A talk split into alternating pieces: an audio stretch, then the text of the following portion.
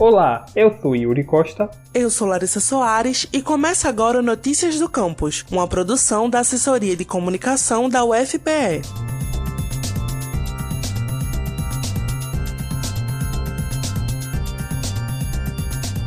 Para que as nossas células funcionem de forma adequada, elas precisam de oxigenação. Por isso, grande parte do oxigênio que coletamos através da respiração passa pelo nosso sangue antes de ser expirado. Mas quando nosso corpo se encontra em alguma condição que cause hipoxemia, o nível de oxigênio que circula na corrente sanguínea pode cair consideravelmente. A hipoxemia, que nada mais é do que a baixa quantidade de oxigenação no sangue, pode ser causada tanto por doenças como asma e pneumonia, quanto após uma anestesia geral, quando perdemos a consciência e boa parte das funções corporais. Porém, diferente da causada por doenças, a hipoxemia pós-anestésica pode ser evitada mais facilmente, através do uso de uma técnica chamada pressão positiva contínua nas vias aéreas, a CPAP.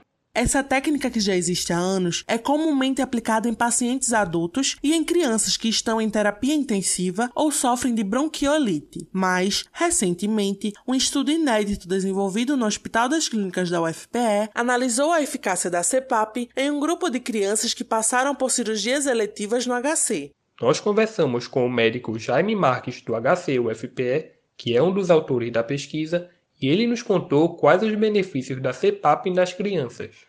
As crianças, por suas características fisiológicas e anatômicas, elas têm uma maior propensão a apresentar queda dos, dos níveis de oxigênio no sangue, uma vez que ela pare de respirar. Então, tudo isso é, favorece o desenvolvimento e a perpetuação da, da hipoxemia, caso ela se instale. Por isso que desenvolver técnicas e maneiras de ter essas crianças por mais tempo com níveis adequados de oxigênio, aumentaria essa margem de segurança, prevenindo potencialmente de desfechos mais graves, como coração bater mais devagar, quebrar de cardia, que poderia evoluir até para parada cardiorrespiratória e morte.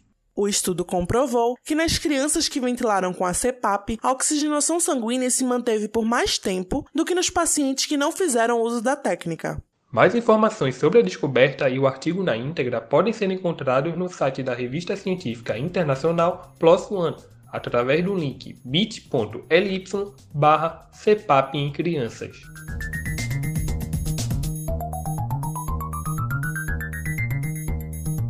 Esse foi o Notícias do Campus de hoje. Acompanhe tudo o que acontece na UFPE através do nosso site, ufpe.br/agência. A gente também tá no Twitter, UFPE Oficial, e no Instagram, ufpe.oficial. E não esqueça de seguir Notícias do Campus no Facebook e Spotify.